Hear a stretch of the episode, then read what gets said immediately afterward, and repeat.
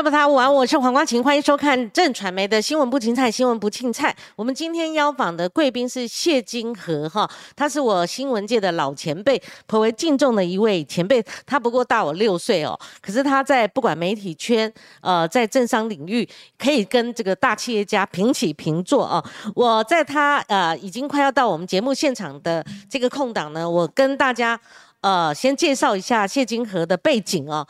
他是呢台湾最受欢迎的财经专家之一，当然财经专家很多，但是我认为所谓的之一，他应该是排行比较前面，甚至是 number one，在我的心目当中。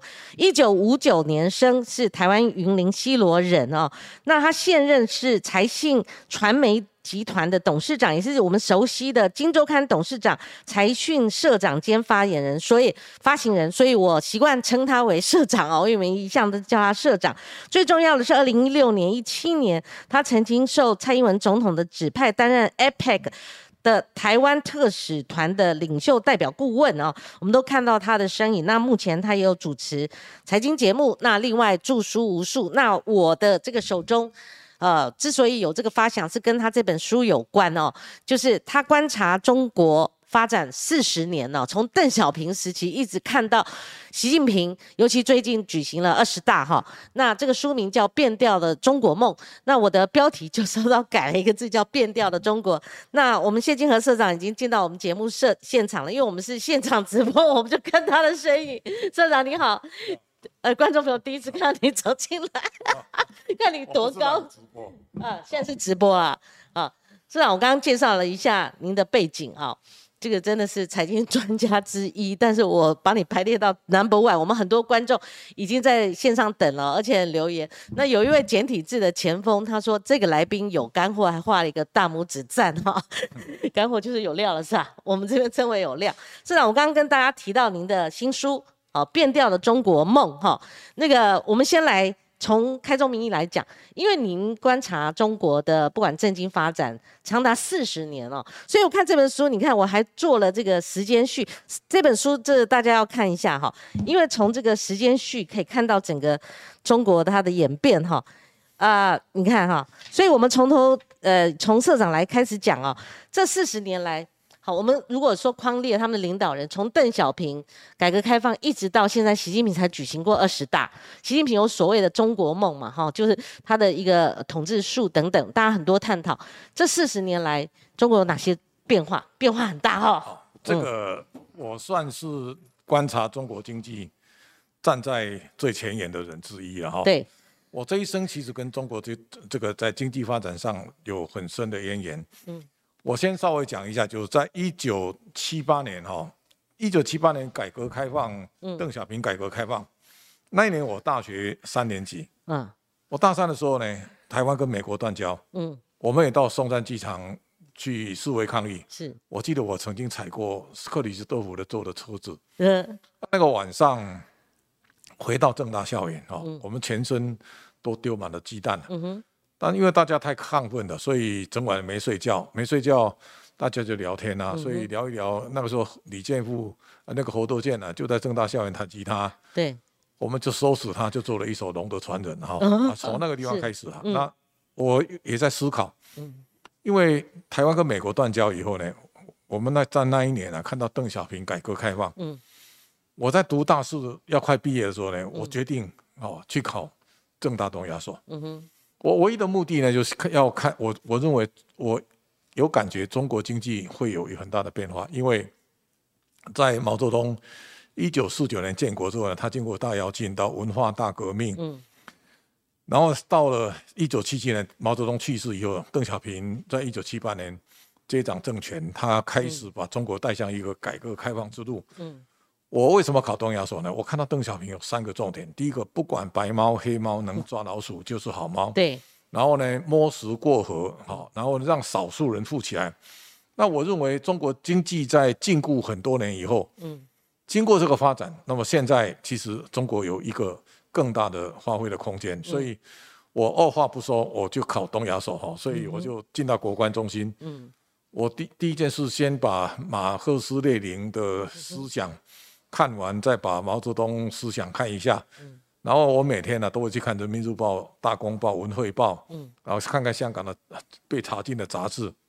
嗯我的我的研究所生生涯大概，老师上课我印象中不深了，但是我这课外自己读的可能会比较多哈。所以我看中国经济呢，其实从一九七八年开始，这一九七八年之后呢，就一直到一九八九年的六四啊。那一九八九年六四因为。因为学生要争民主的运动所造成很大的死伤哦，那邓小平有镇压，那后后面到一九九零就很关键了。当全世界开始去评价中国的时候呢，我认为中国在经过这个调整以后呢，一九九一九九零年以后，中国会成为重要的世界工厂。嗯哼，那一段时间，其实我我那段时间也频繁。到大陆很多城市哈，啊，我也在看，也就是说，我一九八八年第一次从红磡坐火车到广州、到上海、到南京、无锡，然后然后到北京，嗯，我第一次中国之旅是从这里开始的，是，然后到一九九零年的时候，我我觉得开始有味道，为什么？嗯，这个中国经济呢，开始它它变成世界。工厂哦，因为廉价的劳力、廉价的土地成本，所以它一定会因因应而生啊。所以一到一九九零年的时候，我印象最深刻。为什么？台湾的股票市场，那个时候最高到一二六八哦。嗯，到一二六八二的那个路上啊，那一年刚好一一九八九年的大概一月。嗯。农历过年前，我们刚好有一场演讲，我跟胡伟涵两个人啊，在搜狗的礼堂啊，那一天哦，有六千多人啊，跑去听演讲。我公开讲，我说台湾从此啊会急转直下，会坏三十年。好，我说手上有股票有房地产的，赶快能卖则卖哈。后面一定会很惨烈，因为因为中国起来了。对，中国起来，从台湾的角度来讲，我们那个时候土地高，人工成本更高哈，然后。水往低处流啊！就台湾的钱，台湾的人一定会大规模往大陆跑。嗯，所以我认为中国会起来，啊，台湾会下去。嗯，我讲的时候，大家都不相信。那是很大胆的哈，大胆的预测，大家不相信。那个时候，台湾的股票一年之内啊，嗯，从一万两千六百八十二点跌到两千四百八十五，跌一万点。哇，跌得很深哎。那个是很惨烈的调整。是，就是说，台湾泡沫吹破了，吹破了以后呢，那慢慢就大家重来哦。我记得。我在九零年代的时候，我也去过复旦大学，去过上海财经大学。嗯，我那个校长那时候跟我聊天，每次都很快乐啊。他一直他一直要我去怂恿我去念博士班啊。对。但是后来因为我们台湾有工作啊，就没有办法哈离开那么久啊哈。对。所以我就后来没去念，然后但是我后来带的几次考察团，从上海这个很多的考察行程哦，就全中国的考察。我们都告诉大家，中国这一次起来的力道一定会让大家，嗯，这个是世纪上最大的一个大的浪潮。所以，我记得我们财讯另外一个前社长孙先生在上海 B 股跌到二十一点的时候，嗯，那个时候有个马克莫比斯，几乎把 B 股手上股票全部杀光了，他全部都给他接过来，嗯，结果他有大概 B 股有十档股票，嗯。他都是前十大股东，所以那个时候，你我们可以想见得到，嗯，大陆那个时候这个创造的这种波波浪啊，嗯，是我们这一生啊从来没见过。所以你就看到从一九九九零年，嗯中国成为世界工厂，到两千零一年，这个中国加入 WTO，好，然后一直这样跑，嗯，这个最高峰期到二零一七，嗯，到二零一七的时候，其其实全世界啊最早对中国。提出市井，我我应该是其中一个了。是，二零一七年的时候，我看邓小习习近平第二任的任期，嗯，他有三个重点。第一个，哦，这个是厉害的我的国哈。嗯。第二个叫“一带一路”啊。嗯。第三个，哈，弯道超车，中国制造二零二五。嗯。我看到这个时候，我就拿来跟邓小平那个比，我就知道中国面临的挑战才要开始。为什么？怎么比？嗯。关键就在那里，就是说。一一九，我们看一九七八年改革开放里面是让少数人富起来哈。对。那少数人富起来里面呢，叫不管白猫能抓老鼠就好嘛？就是反正你跟改革开放有关的，他都鼓励啊。嗯。到了二零一七年的时候呢，从厉害的我的国开始，嗯，厉害的我的国就代表中国人很自满了，他已经觉得他这个经济叫大国了、强国了。嗯哦，第二个，一带一路呢？我说一带一路对中国人是国力国威的延伸哈，但是它也是另外一个陷阱，也就是说，中国去做一带一路，你会帮很多国家盖一大堆没有用的东西哈，所以最后一定变伟大不掉的烂摊子啊。对，一带一路很多人很过送啊，我一开始我认为就是这个是陷阱。嗯。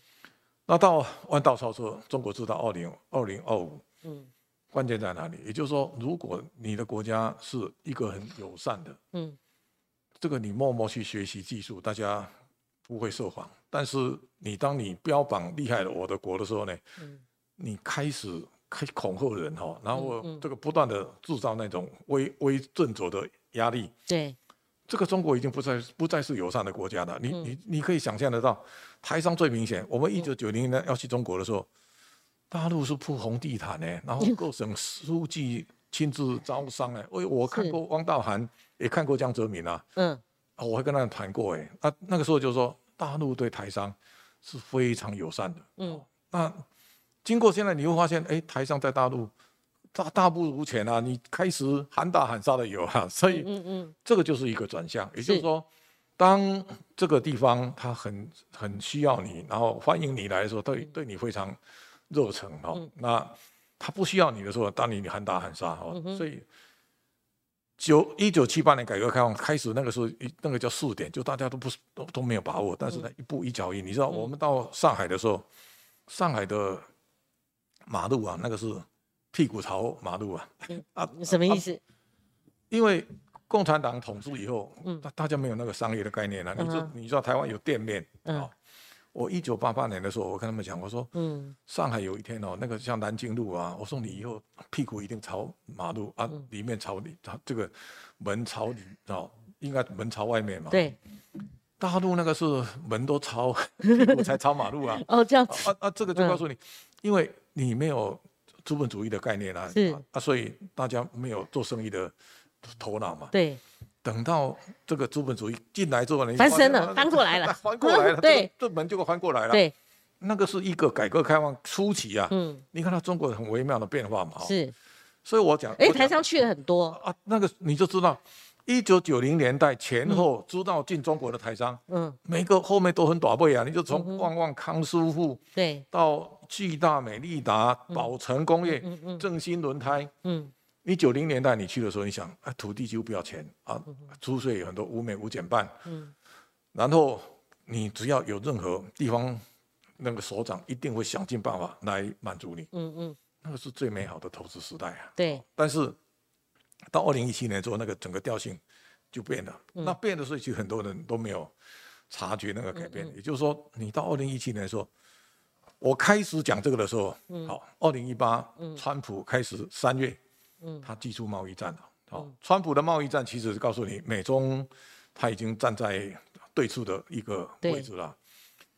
然后后面又发生很多事，比方说反送中的运动里面，那个 NBA 的那个火箭队的总管，他在脸书在 FB 写一个推特，写一个支持反送中运动。对。结果中国就把那个 NBA 就火箭就给他制裁哈，美国慢慢就发现了，哎，这个不得了你就你会反制人家嘛，包括电影啦，或无所不在嘛，演艺人员呐哈，所以大家开始对中国有重新的评价。嗯，所以从二零一七年之后呢，我们就看慢慢这样看，好，那其实，嗯，邓小平生前有两个非常重要的训示，嗯。第一个呢。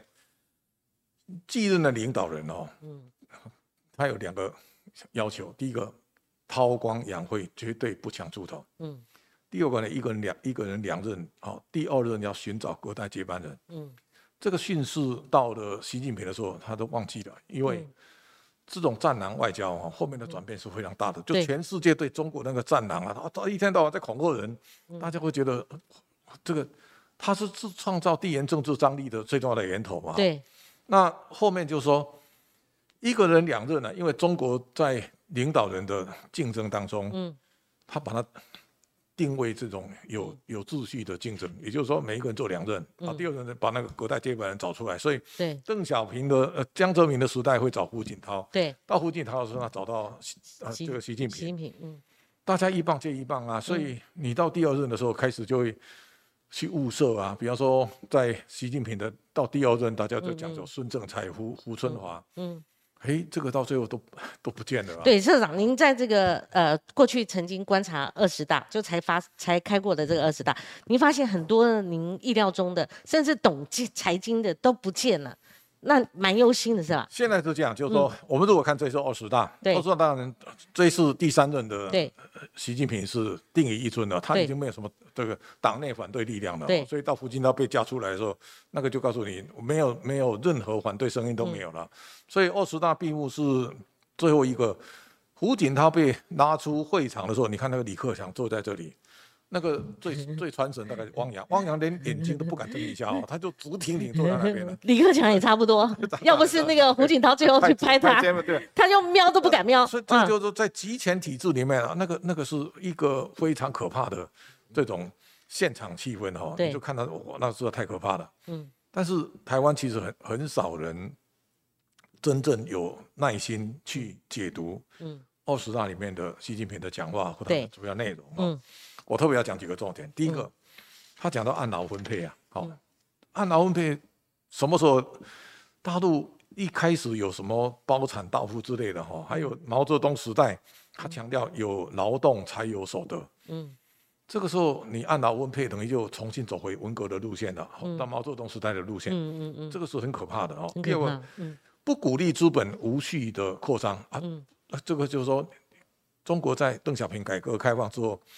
那一些他让少数人富起来啊，少数人富起来，一定有一些聪明的人啊，跑得很前面啊。嗯，像马云啊、马化腾啊，对对对，啊，这个黄峥他们都跑很快啊。对，现在他就告诉你，他不鼓励这个资本无序无序的扩张。嗯，第三个，不鼓励资本市场的投机牟利的行为。好，那你看以前中国有很多的这个中中国企业跑到美国去挂牌，哦，然后到香港去上市。嗯。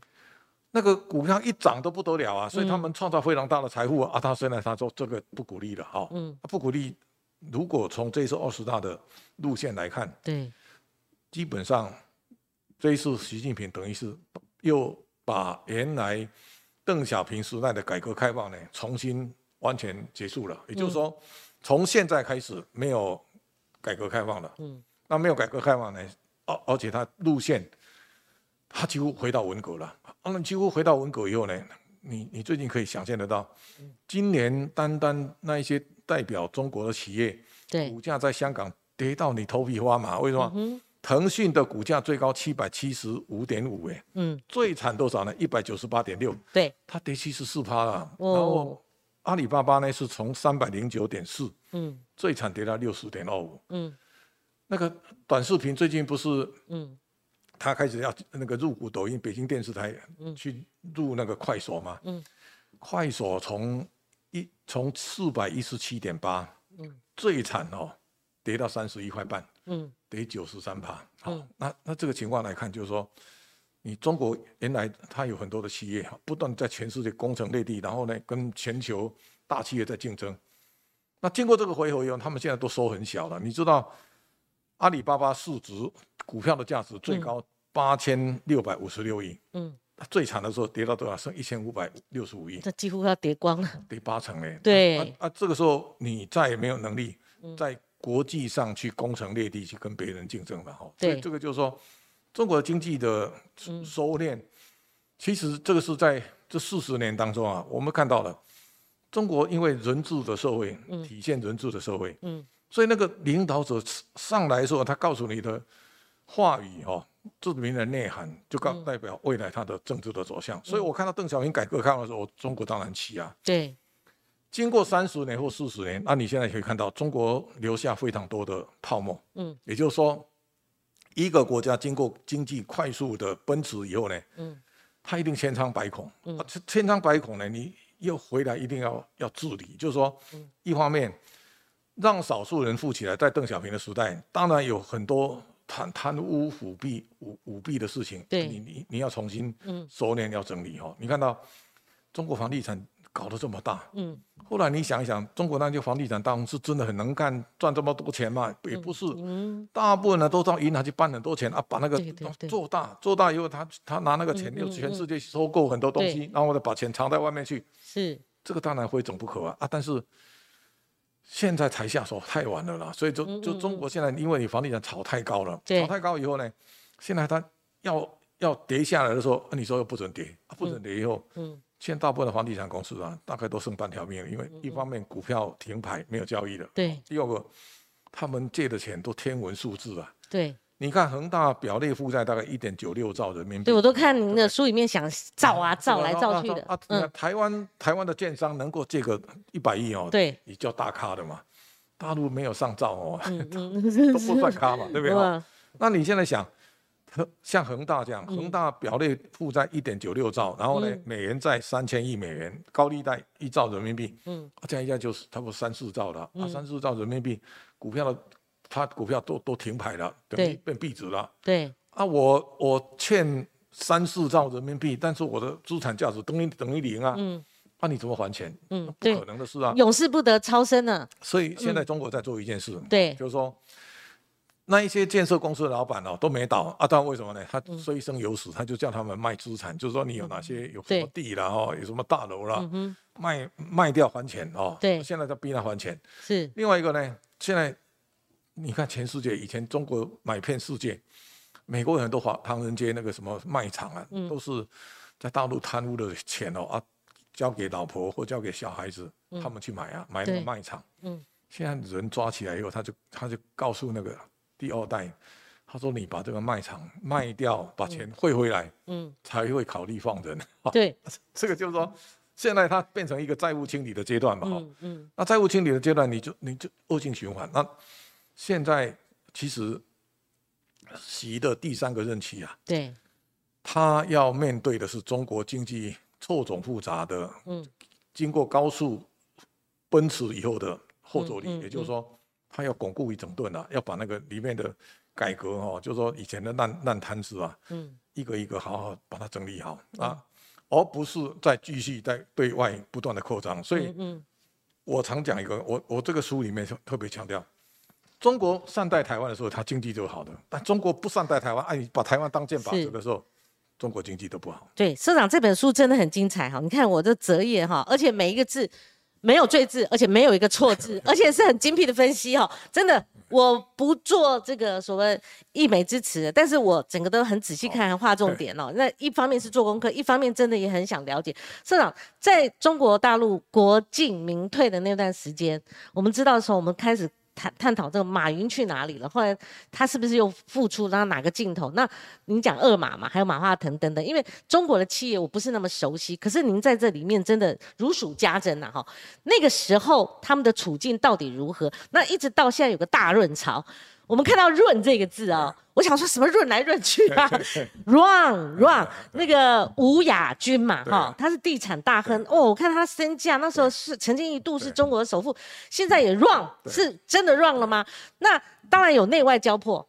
那中美从对峙、好争霸，一直从贸易战、科技战，后来未来可能有金融战，然后你有细数，就是说可能在中国，哈，不在美国，可能准下市。还不算下市，准下市可能就排了一百五十家，所以这个浪潮，我们从起头到中间，你看马云他们的待遇，到现在的大润潮，你可以帮我们再重整一下。现在如果你知道一个国家强大哦，除了政府很强以外，企业是很重要的哈。对，知道如果中国可以放任马云这些人哦，能够在国际上去奔驰，去跟别人竞争，对，那个是中国国力的延伸呢。你就知道。你让最聪明的人哦，能够在企业的舞台上去展现国家的力量，这个是正正正面的因素啊。现在你把那个最聪明的通通都出走公权了，这边 坐板凳啊，这边。对，我我那天听人家讲说，马云现在几乎是软禁状态了，我也不知道，因为他他最近很少出来，哎，我出来一定是一定限制很多发言嘛。对。所以马云的状况我们不了解，但是现在就全中国。有机会的人，其实大家都想走啊，哈，所以你看那个导演里面呢，陈凯歌了，哈，啊，张艺谋啦，哈，冯小刚啦，冯小刚最近也是上新闻了，哈，三个人最少知名度最高嘛，对。啊，其他比较没有高知名度的也有很多人哈、那这这这也是有代表性的。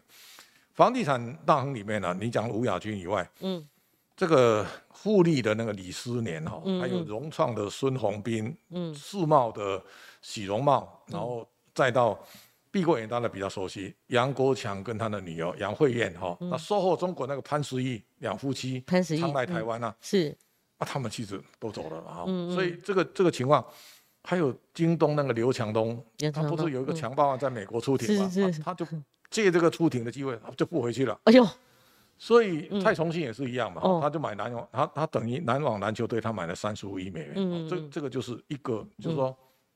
你只要有机会哦，大家就润出去了啊，润出去他就不回来啊。这润到底谁先讲的啊？就是润就是香港的用语啊，香港用语 OK，OK，run run 就是润润润然后 OK，OK 他就变成一个能润就润了，能润就所润了。所以大家现在非常佩服尹衍郎先生啊，他说中国大润发，那么多年，他已经把那个名字起好用上了用上了啊对不对？所以对，这个就是说，当一个国家如果全世界近月以来，对，大家都来，你看哦，九零年代。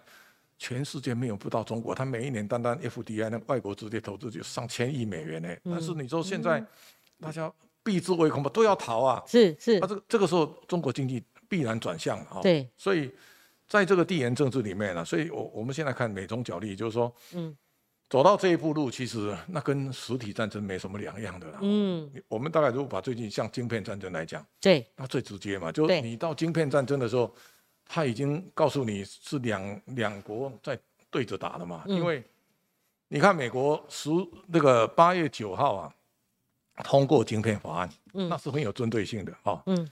一方面它有总额价两千八百亿美元的这个补贴哈，嗯。跟注税的补贴，然后它同时也加强美国的企业像 Intel 啦，这个 Co Qualcomm 嘛哈，他们在美国投资，包括美光，嗯，哦，另一方面它就另外两个弹书，第一个二十八纳米以下的设备不得卖给中国，嗯。第二个呢是你接受政府补贴的企业，十年之内不能到中国投资，嗯，啊，这个已经不有对象，就有针对性的嘛，对，再过来就是晶片四方联盟哈，嗯。这个就他把美国把日本、韩国跟台湾啊拉在一起。第三个，嗯。EDA 啊，就是说在重要的半导体的制成的这个一个重要的工序啊，嗯，它不准卖中国。到后面，包括 GPU 跟 AI 晶片，嗯，用那个先进制程 A 一百以上的，它不能卖中国。嗯啊，你卡了几个关以后呢，你就知道现在中国如果闭门造车啊，你你未来在半导体产业啊，你只能在成熟制成实力，其他都没有办法了。对，到十月七号，其实那个那个就就非常直接了。嗯十月七号，美国的商务部他在在寄出一个公文，就是第一个，所有先进制成的半导体产品嗯不能卖到中国。嗯啊，第二个，所有先进智能设备也不能卖中国。嗯那第三个就最最直接的，他是拿拿持有美国护照的美国人嗯，不得在中国半导体上班。有有，嗯这个出来说，大概中国大概有四十三个高管，他们是美国人，嗯啊中低中高阶大概有两百多人，这个叫坚壁清野啊。他就告诉你，你如果要在中国半导体公司上班，你要放弃美国籍。嗯。你对很多中国人来讲，海归派啊，他们用一生的力量哦，是。去拿到美国护照。对。啊，你说叫他们放弃，他怎么会舍得呢？对，啊，如果你放弃美国护照，回到中国共赴国难，那那个财产也不是你的啊。是。大家，我我一直在嗯嗯，我请我们记者要追踪，就是说对，那个四十三个到最后有谁放弃美国籍了哈？这可以想象的未来的 我相信一定很少了，住对一定很少嘛。对所以这个就是现实利益的问题对了哈。那你经过这几个关卡，其实也就告诉你，这个时候美国要掐死中国半导体那个企图心呢、是越来越彰显。好、嗯嗯所以呢地缘政治就在这段时间，它变成台湾大家最关注的焦点。对你可以看到，哦我们有一段有一段时间，很多人很唱衰台积电啊，所以对他们讲说台积电嗯这个去台化了哈，对。然后他说会被美国人好把它干掉了，嗯对。所有各种揣测都有，啊 对不对？下一个东芝。哦对，对。好，那陈宏兴就讲说他是另外一个东芝嘛，对。其实他对这个背景不是很熟悉。日本的发展其实他们只有在记忆里，他在逻辑他根本没有啊。嗯嗯。所以你说这个东芝怎么会变台积电呢？这个两个风马牛不相及的东西啊，是。啊，他把它放在一起，其实那个是错的哈。是所以这两天呢，我认为关键的哦，你就知道那个巴菲特突然之间，对，今天刚好讲到新闻啊，这个不得了，都有，这不得了，所以也要请谢社长，社长你帮我们解读一下。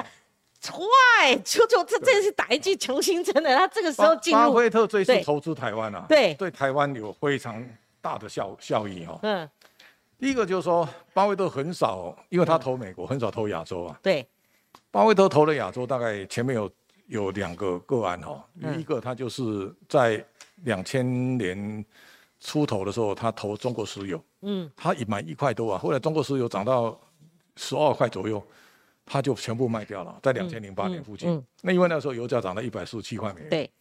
那卖完中国石油之后呢，巴菲特全部去压那个比亚迪。嗯。他买比亚迪是八块美八块港币左右。嗯。买的他买的二十趴。嗯。比亚迪后来今年最高涨到多涨到三百三十三。嗯。所以巴菲特开始巴菲特开始卖。嗯。他有二十趴卖到现在大概还有十六点六，所以他已经卖了不少，但是还有很多哈。嗯。那这个卖比亚迪。这个是现在转进台积电，那非常有趣啊！哈，嗯，巴菲特另外一笔在日本啊，你看日本有很多人唱衰，但是巴菲特在二零二零年的三月左右，他公告，嗯，他买进日本五大商社，嗯，那买进日本五大商社，那个时候你看日本没有人看好啊，啊，你为什么买日本五大商社？嗯嗯，从丸红、伊藤忠哦，到住友、三井、三菱，哇，那些公司啊，我今天再看一下，我说哦。姜是老的辣，是吧？那个丸红他买的时候呢，大概四百八十七啊，现在多少呢？一千四百七十八。哇，那么精准。对，那个那个那个伊藤忠啊，原来一千九百七十块日元啊，今天四千七百九十元。是。所以巴菲特那个那个，你看他不出手，就一出手，通常都是有大波段行情啊，所以那个叫投资家了哈。嗯。所以现在要去看，就是说，哎，其实我，嗯，我算是因为我昨天哦，嗯。前天睡觉以前，美国还没看礼礼拜就礼拜一这个开盘的时候，是。美国那一天道琼是跌两百多哈，嗯，但是我看台积电呢，它是盘后啊，嗯，先涨六点八帕，嗯，我说哎，这个到底发生什么事啊？因为到处都跌啊，嗯，我在猜啊，我说是不是拜登跟习近平会面哈？对，就地缘政治可能有疏解的缓和的迹象，是。台积电在反映这个啊，对，到。天亮的时候起来一看，哦，原来巴菲特股票 哈，就是说他买的六千零一十万股的 ADR 哈，那总共四十一点二亿美元了，差不多台币一千两百多亿了。对，所以哎，这个时候你知道他他现在持有一点四趴，嗯，那第四季会不会加码就不知道哈，但是他已经是台积电第五大股东了，嗯嗯，啊，这个加码的动作其实对台湾会带来非常大的影响，也就是说。当股神巴菲特相中台湾的时候，啊，那个威力一定会非常大。第一个，台积电跌到三百七的时候，嗯，大家紧张的不得了。我我看市场有人讲两百八，有人跟我讲两百啊。我说不会那么差了。我说台积电今年好歹一股可以赚三十七啊，嗯，上下哈，嗯，那它跌到三百七，它本比十倍嘛，哈。我说我说以前台积电三十倍本比，大家不都抢完头，嗯，现在十倍本比，你为什么不敢买啊？嗯嗯，现在发现巴菲特加码以后呢？你如果看巴菲特去买比亚迪，或巴菲特去买日本五大商社，他下手的东西没有涨一倍的，他不会放嘛。所以我想，所以这次要跟进，这是台湾的机会啊。就是说，你你如果看台积电未来未来的发展，就是说，当大家讲去台化，我说第一个，台积电的先进制程啊，全世界没有对手嘛，我讲最强嘛，哈。第二个。未来的世界一定不断的进步，不会退步嘛。嗯，所以先进制程一定是未来的发展的主流，就科技的发展、科技的创新一定跟先进制程有关。嗯，台积电当然是重中之重啊。嗯，第三个，我说如果台积电这几年的大规模的投资都到高峰，可能到后年，嗯，台积电它资本支出如果稍微降下来一点。它 EPS 很可能一股就赚五六十块啊，嗯，所以大家在讲到台积电，有人以前讲过一千块啊，嗯，我说一千块不是现不是以前啊，它是很可能两年、三年、四年以后啊，嗯，台积电长线来讲，它有可能会过一千，嗯，啊，人家现在买是买这个嘛，哈，所以我说这个叫大战略了哈，嗯，这个大战略其实巴菲特在这个地方，他等于是用他的银弹扎到台积电上，同时也告诉大家，台湾在地缘政治。这个角色，嗯，他是给大家出一颗定心丸来，所以巴菲特这一次买台积电以后呢，台湾的价值会因为巴菲特的加码嗯，全面提升。这社长，你先前有没有想到？想象不到啊！我不是我，我认为我在想，嗯，其实我巴菲特，我一直对他都保持高度关注嘛。为什么？我好几年前哦，我跟金周汉同事讲啊，我说，哎，我们经常邀很多国际的投资大师啊，来台湾演讲。对，我说，哎，你去找巴菲特看看要不要来台湾啊？但因为他那个时候巴菲特台湾没有投资啊，嗯，所以他对台湾并没有很关注嘛，所以后来就没成了。嗯。那我现在跟他讲，我说，哎，现在重新再约一下，如果可以的话，去邀去把巴菲特邀请来台湾啊。对。啊，如果可以的话，你就办一场演讲会，让他跟张忠谋两个人哦，嗯，这个对谈去对谈啊。太精彩两个九十岁的老人去谈人生啊，对不对哈？嗯嗯。啊，他谈投他投投投资台积电，我那个那个一定会非常的对精彩的，对。所以我们在努力啊，看看有没有办法邀请巴菲特来台湾走一趟啊。如果他来。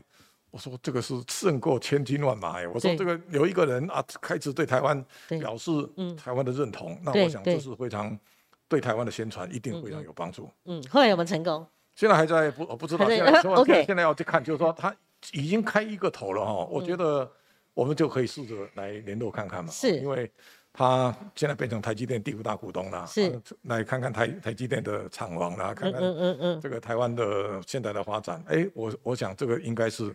时机比较成熟了，是是，社长你也知道嘛，我偏政治，我对财经连半吊子都沾不上边哈。但是我们就新闻的发展来看的话，这个是您帮我们看一看哈。美国禁令对台湾的企业，因为半导体到底它有没有影响，有哪些影响？我们先把这个图表上下来哦，因为这是一个，抱歉哦，因为我们版有这个所谓的制图的来源，但是截掉了哈，应该是美某家的投顾公司哦，他做的这张表是我在。找很多很多一箩筐资料的过程当中，哎，突然看到这张表，似乎蛮完整的。譬如说晶圆代工，哈，像这边有列第一第一个是台台积电嘛，哈，联电等等，它是禁令对营收影响是小于二趴。下面还有封测记忆体，这个市长这个很细项嘛，哈。那我看这个 IP 这个影响似乎比较大，这个就您的专业。那半导体的设备也一项哈是小于。八趴哈，然后等等伺服器等等。那我们一般来讲，我们刚才也听社长讲到地缘政治、地缘政治，哈，一般来讲的话，应该是台积电被迫必须要考虑地缘政治下可能带来的风险，所以巴菲特那个应该是逆向操作。不是逆向操作，我我第一个，我这这一些年哦，大家都把台湾讲得很危险嘛，对。那我跟他讲，我说这个第一个要先对台湾的。这个历史哈，跟他的角色弄清楚。第一个，如果你讲危险的话，我南北韩，我北韩我也去过啊，所以我到三十八天八三十八到八度线，我也去考察过啊。我说，如果金小胖打灰弹，那北南韩会比台湾安全吗？他绝对比台湾危险一百倍。对，他是三十八度线，我们还隔一个台湾海峡。我说我们比他安全的多。对。为什么你你只讲台湾不讲南韩？对不对？对。啊，第二个我要讲啊，我说。我最近我对那个古林头啊非常有兴趣。嗯嗯嗯。我说中华人民共和国一九四九年十月一号建国啊，他第一场战争对他是攻到厦门之后呢，到四一九四九年的四月二十四号这个深夜渡海，所以那个交锋是从一九四九年十十月的二十五号凌晨打到二十七号的清晨哈。嗯。那共军用一千八百二八十二条的船哦登陆之后呢，他挖碉堡让他们上岸，上岸之后再把船全部烧掉。嗯，烧掉后呢，他就各个击破，就把三万多个共军啊，嗯，打到剩下八千多个，八千多个最后投降了哈。对。那其实国共交锋啊，就在一九四九年就打那一场就没有了。第第到八二三其实你也没有成啊，对不对？换句话说呢，台湾。几百年来，从来跟中华人民共和国一点关系都没有。那你老是说我是你不可分割的一部分。嗯，哎，如果讲一个不可分割，那我们现在回到历史来看，就是说，一九四五年哦，这个美国丢两颗原子弹，美国等于把台湾跟外蒙古啊交给蒋介石哎，好，啊交给蒋介石，啊蒋蒋介石来接受台湾。嗯，同一时间蒋介石也接受外蒙古啊，外蒙古是怎么样？外蒙古它是跟苏联。去他找王世杰跟苏联的外长签中苏友好协议，嗯，啊，条件就是如果俄苏联要，他条件就是苏联要撤出东北，嗯，但是他签了以后呢，外蒙古公投他独立了，对，但是苏联没有撤军啊，所以这个之后呢，蒋介石就既不承认中苏友好同盟条约，也对外蒙古的独立呢，他也不承认。嗯，那不承认理论上来讲，现在外蒙古的问题远胜于台湾的问题啊？为什么？台湾是蒋介石跟毛泽东的这种恩怨的延续嘛？哈。嗯。但是如果你说台湾是中华人民共和国不可分割一部分，那我说外蒙古更是中华人民共和国不可分割啊！那你 你像台湾三万六千五百平方公里，外蒙古是一百七十万平方公里啊，你都没讲。嗯哼。按你讲说中国寸土不失，哎。中华人民共和国建立到现在已经丢掉的领土是四四百三十一万平方公里啊啊！你这个你怎么这个账你怎么算？嗯嗯。所以当年一九八零年，金庸就在《明报》写文章了，他说香港不过一千一百平方公里弹丸之地啊，但是中国怎么对外蒙古都惊声不已哈？嗯嗯。他说这不合理呀，他说要收也是收那个大的才对啊。结果我最近在讲，我说习近平如果要建立更大的地业，嗯。我说历史上哈，所有英明的帝国的领导者哈，汉武帝也好，成吉思汗也好，康熙、雍正、乾隆都是往北边的啊，他没有往南打的啊，啊，等到帝国快完蛋的时候呢，才会打到南边嘛哈。所以我说，如果你只是针对台湾，那格局就很小。为什么？你是到台湾对台湾动手是南明时代的郑成功啊，嗯那明朝进到拿台湾是明朝也灭亡的了哈。所以我说，如果这个。他不敢把那外蒙古拿回来，他只是针对台湾。我说这跟明朝有什么差别？嗯，所以现在要鼓励习大大，我说你应该利用这个机会呢，去打俄罗斯啊，叫俄罗斯把当年从库页岛哈啊、唐努乌梁海啊、外兴安岭哈、尼布楚条约那些所签的哈，嗯哼，全部给他要回来啊，是，这才是中国伟大的帝国的领导人嘛，对不对？所以市长，你意思我们不要自己吓自己 啊？当然。现在 要巴菲特精神，就是基本上就是说，这个就是一个一个议题嘛，哈，嗯。啊，大家拿出来炒嘛，嗯，那你你炒一炒，你现在想，中国如果要渡海，嗯，难度是高的，你就知道像这一次那个乌克兰，对，俄罗斯打乌克兰哦，哇，那真的是传奇哈。问你理论上就是说啊，你应该三天就解决了，对对，但你发现战争打下去，嗯，躲在乌克兰后面的国家最少四十几个，哎，嗯，对不对？嗯，如果两岸发生好战争，嗯，台湾后面一定有很多帮手，他绝对不会只有台湾在打。所以习近平最近看到俄罗斯的处境，看到普京的下场的话，他是不是会心生疑虑？现在就是说，一句。我我常讲啊，嗯，大陆的领导人哦，要懂得善待台湾啊。我我我这个我要特别强调，就是说，其实我我在二零一九年哦，我有一次陪宋先去大珠什么？大湾区考察了哦。啊，有一个晚上，那个那个刘杰一啊，请宋祖义先吃饭嘛哈，那我就在吃饭的时候，我就提了一下，我说第一个台湾四百年来哦，外国势力哦，包括一九一六二二四年荷兰人在热兰州建成，一六二六西班牙在和平岛有圣萨尔瓦多城，到一八九五年日本购进台湾，我说四百多年来台湾又有外国势力进进出出了哈，所以我我说。如果照这样讲，台湾也是像日本不可分割一部分，也不是荷兰不可分割一部分嘛？我说这个如果这样讲，就是台湾有它历史上的渊源了哈。嗯。第二个，我们中华民国一九一一年到现在，从来没有一天灭亡啊！我说大都不能说我们已经在一九四九年灭亡。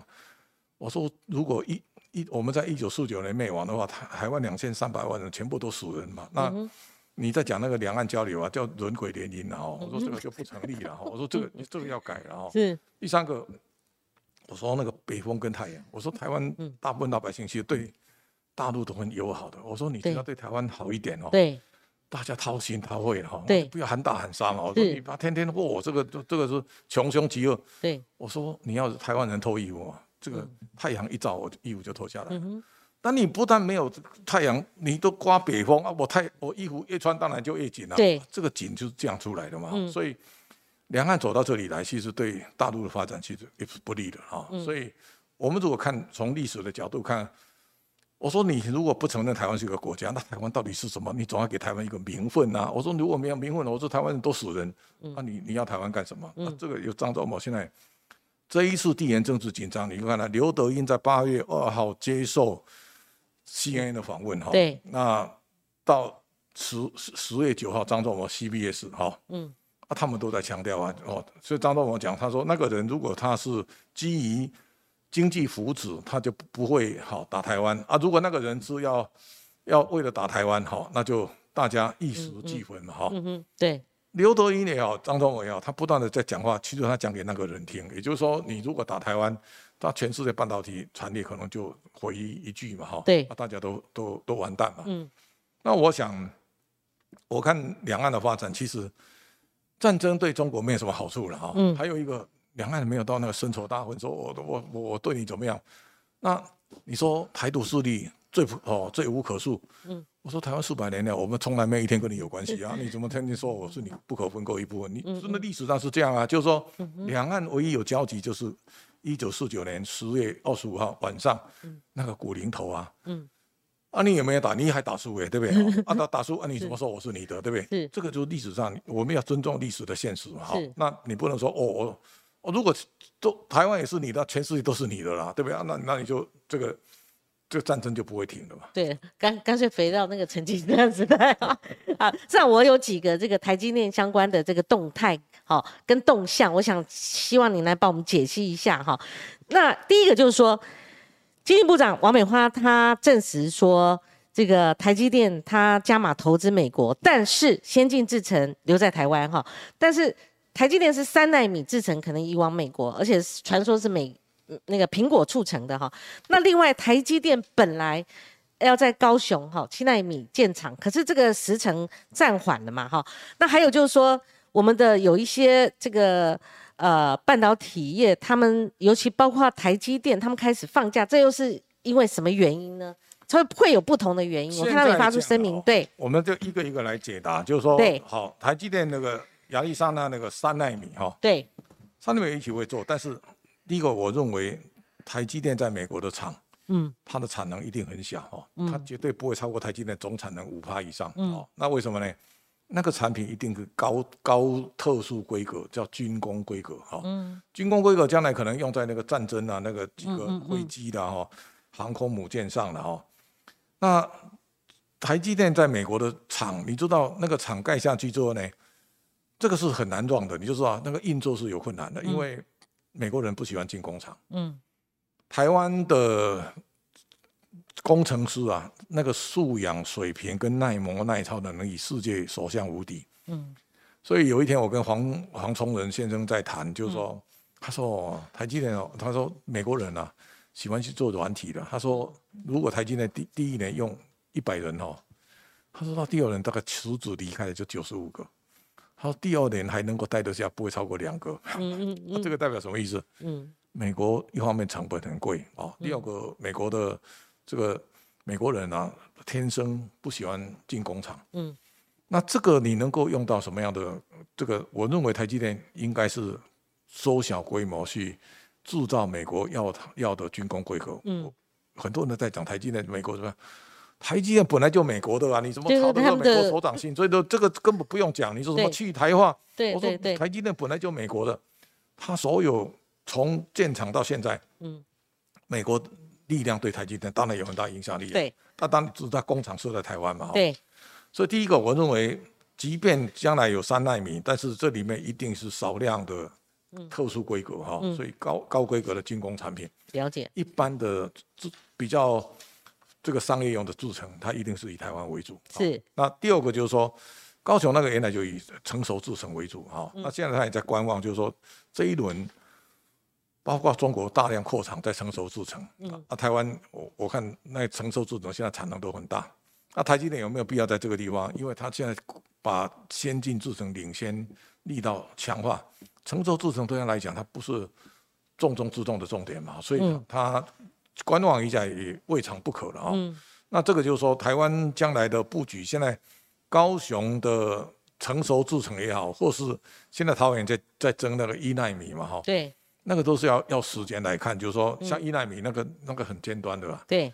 那台积电一定要先把这个二纳米先先出来以后，他才有可能考虑一纳米啊。所以这个就是说，它会不会是一个？政治加码，就是说选战期间政治人物喊出来的一个利多，但事实上可能跟事实差距有一段。这个就要要要时间了，就是要时间证明。这个你现在当然你可以喊嘛，哦啊，但是对他的自己的一方面资本支出哈，还有它的进度，嗯，它不会因为你政治人物喊，他马上就答应你的要求啊。那这个就是说，他将来这个整个建厂的进度，对，他一定会仔细评估啊。对，所以我想这个是非常合理的啦。那竹科有一些半导体业，他们放假是什么意思？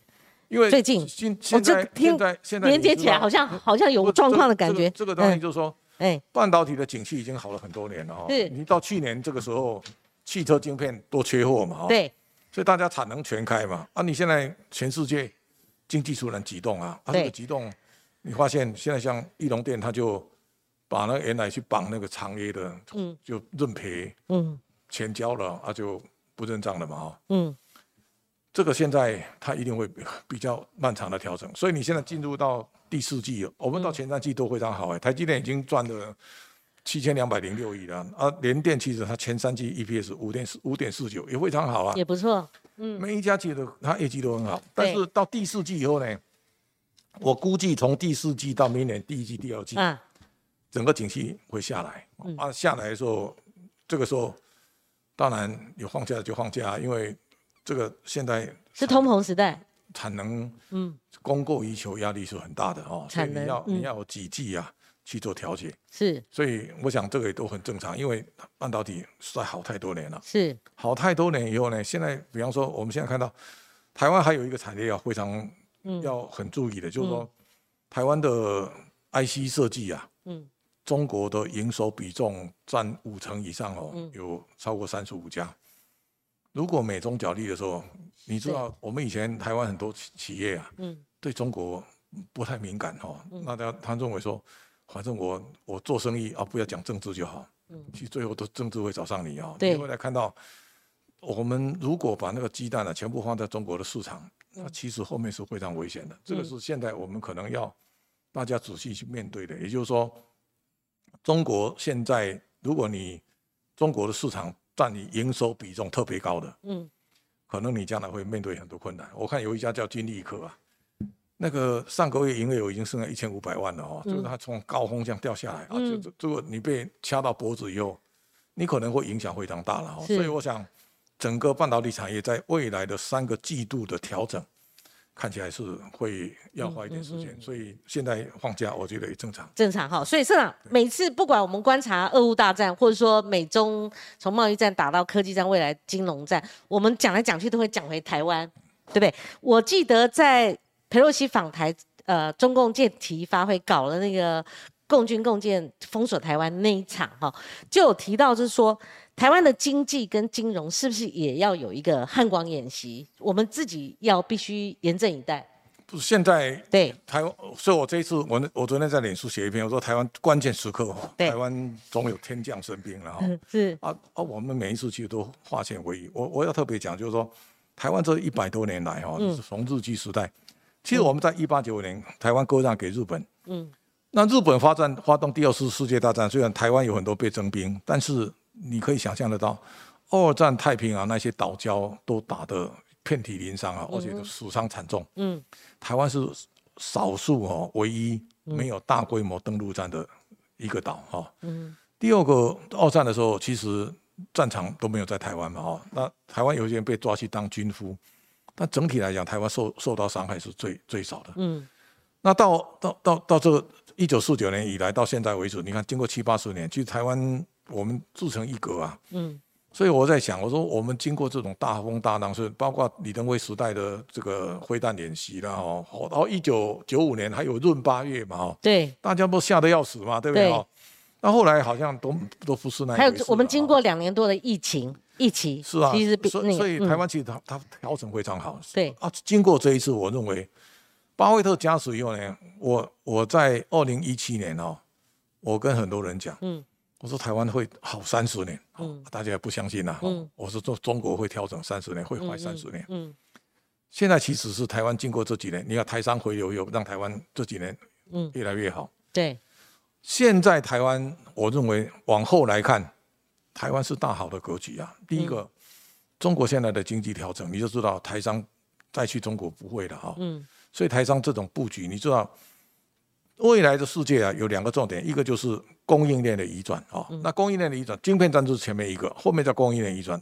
这个美国要把进中国的资金要要要要把它啊要移转出来。对。所以叶伦讲一个叫 friend sharing，就是说要有有岸外包，嗯，供应链要放在友好国家，嗯，台湾其实是美国将来最重要的供应链的伙伴。第二个，拜登总统讲登业计划，包括很多生计啊，很多产业，嗯。美国将来要要有更大的，包括电动车，嗯，那台湾是在这个供应链里面是美国最好的伙伴。为什么？台湾人吃苦耐劳，然后呢，移动又灵活，啊，在这种情况之下呢，我我慢慢发现几个产业，今年台湾其实突然之间呢大好。第一个，你看台湾的成衣啊，嗯，大陆有一家非常大的叫深州国际，是马建荣的，嗯，那他他以前股价最高。两百零七块港币啊，嗯，这个礼拜最惨跌到五十三，然后跌七十几趴，嗯，那深州国际原来是 Uniqlo 那种代工啊，他赞助多他被他抢走，Nike 也是啊，哦，那 Lululemon 那个都是，嗯嗯，然后呢，这一年呢，你会看到如虹、巨阳哦，这个广越哦、冠星哦，台湾做成衣的，今年嗯，EPS 都超都前三季已经超过去年一整年了，嗯。这什么原因呢？就原来到下给中国的单子就跑到台湾来，嗯，所以台湾是无形之中就哭大好哦，嗯。另外就安全监控，你知道有一段时间美国对那个那个那个中国的安全监控的业者，像大华股份呐，哦，这个他们给他受限，嗯。经过两年以后，像台湾出来，你像金金瑞科了哈，这个奇偶哈，或是就像盛品，有一些做安全监控，今年业绩非常好。嗯，那这个情况是代表什么意思呢？台湾就在全世界，因为我们不会要，又不会去威胁别人。对，台湾将来最重要一个元素就叫 trust 的，也就是说，全世界嗯对台湾的信赖。嗯嗯，我们做的产品不会在后面给你动手脚。对，台湾你交付给我的订单，我会如期完成。嗯，为什么后来像类似深州国际，它订单被被弄走？就是说我。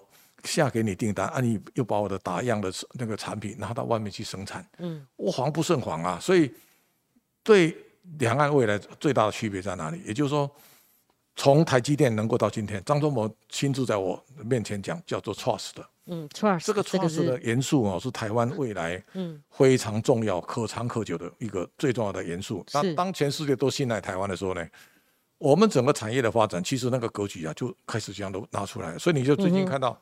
我们现在很多厂商，最早从越南开始，这两年泰国，嗯，到印尼哦，到马来西亚，嗯，所以我最近注意特别注意到有一些公司，你看，那有一家叫叫那个做瓶盖的哦，红泉，嗯，红泉原来一股哦都赚三四块，嗯，结果它前三季哦，它第四季已经第三季赚两块五毛八，大概赚七块多了，今年我相信可能会赚十块以上。这个像这样的公司啊，因为他把生产基地设在印尼，嗯，设在印尼，他现在运作状况非常好，嗯，啊，这个时候就告诉你说，哎，台湾有些他移动脚步移动的比较灵活的，嗯嗯，反而在未来的经营当中啊，它能够不断的不断的开始乘风破浪，所以你看今年很全世界很多很多公司股价都跌得很惨啊，你看它 Meta 那个 FB 跌了七十八趴，阿里巴巴都跌七八十趴，对。台湾这些公司啊，他们股价不但没跌，还创新高啊！就就告诉你说，我们在全世界这种灵活布局，其实台湾最敏感啊。那该跑就跑啊，该往哪里定位呢？台湾其实做得非常好。嗯，那我最近也去看一家伊朗的，像叫邦特，他就是写那个导管，就是原来喜盛那个导管。哦，啊，我那天看到，嗯，他现在在宜兰科学园区啊，嗯，把那个公司规模再扩大三倍。嗯，那我说，哎，啊，你这样弄。第一个，邦特从原来喜盛导管，现在去做微创，那个做的很细，嗯，做到这个产品的时候，大陆不会做，所以它毛利率达到七十几帕，嗯，那他特别讲了，就美国的登月计划，将来有很多的这个医疗的器材啊，嗯，他不能向中国采购，一定会在台湾。他说我现在把产能扩大，嗯，啊，以后迎接美国的订单，是，这个是台湾开启的新时代，所以我觉得从地缘政治的角度来讲，台湾乍看好像很危险。但是台湾的人民其实非常聪明，而且你对预知风险能力是很强的。所以你看到那个你说佩洛西来，会但这个台海封锁，但台湾人也没有在怕嘛。那这个就是说，你会知道说哪一个是真的，哪个是假的，然后从这边从容应应嘛，都是台湾的强项。太好了，所以我想嗯台湾。未来值得大家乐观以待，不对要太悲观。是啊，我们帮我们做个总结哈。那台湾的固根计划，所谓固根其实就固本呐，哈，固本。但是我们要扎根嘛，哈，那根要不能撼动，所以我们要未来的固根计划很重要。然后从美洲、美中这个对峙，应该其实就民主跟反民主的对峙了哈。那我们也经历了一段时间了，所以台湾终需要选边站吗？这个选边站不是政治，不只是政治上的一个角度了哈。所以你帮我们做个总结，还有中国它怎么应应？我发现说，如果美国它出手，包括他们要呃中国要自自己自给自足、自己发展晶片，那可能缓不济急。但还有那个他们自己的能力各方面，他们能够应应这一波的这个冲击吗？中国的经济连续好了三四十年，对中国经济往下调整也绝对不会瞬间就解决的哈，对它很漫长的下坡路要走。嗯，所以我觉得现在的习近平的第三任的任期，应该以巩固巩固根本哈，就内内部的调整为优先。嗯，啊，不要把那个触角哦延伸的太太外头哈。那战狼外交要去做改变，也就是说，你天天在恐吓人啊。这个不是常态嘛？嗯嗯中国人一向是给人友善的这种形象，嗯啊，你现在后来发现他那个外交部那个出来都是恐吓人的比较多，嗯嗯，这个王毅呀、那那个走到哪那你就叫到哪，对，处变处为敌，战狼哦，对不能去树敌对，我觉得对中国不好哦，嗯所以这个就是说，中国在大战大战略上要重新修正。嗯第二个呢，对台湾其实可以更友善一点，因为台湾人从来没有要记走中国，你说哈？对啊那天然你天天在那边激动台湾，其实它是大内宣一部分的哈嗯。也就是说嗯，像有一天龙应台在讲哈，他说他说小英总统为了要要骗选票，所以不惜鼓动两岸战争嘛哈。还有我就跟他讲说，小英从两二零一六年到现在，你去观看小英的什么总统就职啊，到现在每年元旦国庆他都他从来没有改变调性啊，对因为台小英是最不会去嗯。出言挑战的人啊，所以你看没有挑衅嗯。阿扁挑衅就会就会进台对，嘛二零零六年的时候不会嘛哈，对，那谁在发动战争呢？嗯。是全世界最可怕的人，就是有那个集权专制的独裁者嘛？为什么？他永远把持位置，永远不下台的人，嗯，然后他只好发动战争啊，去保卫嘛。哈所以从金巧胖开始到普京，最后是习近平。嗯我想嗯这样一个发展的态势，只有独裁者最可怕。所以中国走过邓小平改革开放，我非常期待嗯中国在路线上嗯重新调整。那如果你走到这种专制哈、嗯集权的道路上啊，中国未来一定会面临更大的困难哈、嗯所以过去一段有很长的时间，大家都喜欢讲那个这个西方起啊，东东方哈、这个东降西升了哈、我说刚好相反，那中国现在面临的调整，它已经累积四十年的泡沫，正要调整啊，这个调整压力一定非常大。嗯对。哦所以要要真正韬光养晦哈，然后存钱内敛，中国才能够真正在在未来十年、十年、二十年，中国创造新的世纪。是这个我想是未来中国应该走的路啊。是好，今天这个谢社长开讲哈，老谢开讲，其实也给台湾打了一剂强心针了哈。那我们留言板上真的很多的留言，那当然我们不能一一回复，但是社长他刚我们讲到最后的时候。当然，如果台湾有呃浮现荣景的话，他们关心的是那其他像西西方国家如果进到我们的这个呃台湾发展的话，用电的问题，电要是先解决，这个东西，就是说台湾一定要加加快脚步嘛哈。对像我这一年来，其实我昨天也去世纪刚再去看离岸风力发电的进程了哈。嗯那台湾其实我们现在的架构，在天然气可能要从现在要拉到五十帕嘛哈，对每年的发电要从三十五降到三十了哈。嗯那二零二五二零二五年汇合加以后，绿电可能要到百分之二十。嗯那这些年，其实台湾是没日没夜都在拼的。嗯嗯我我也嗯到过那个沃系的海上哈，嗯，我一百，一百多只风机嘛哈。嗯那那我想，台湾在未来包不管新能源也好，嗯或能源的投资啊，这个一定要把把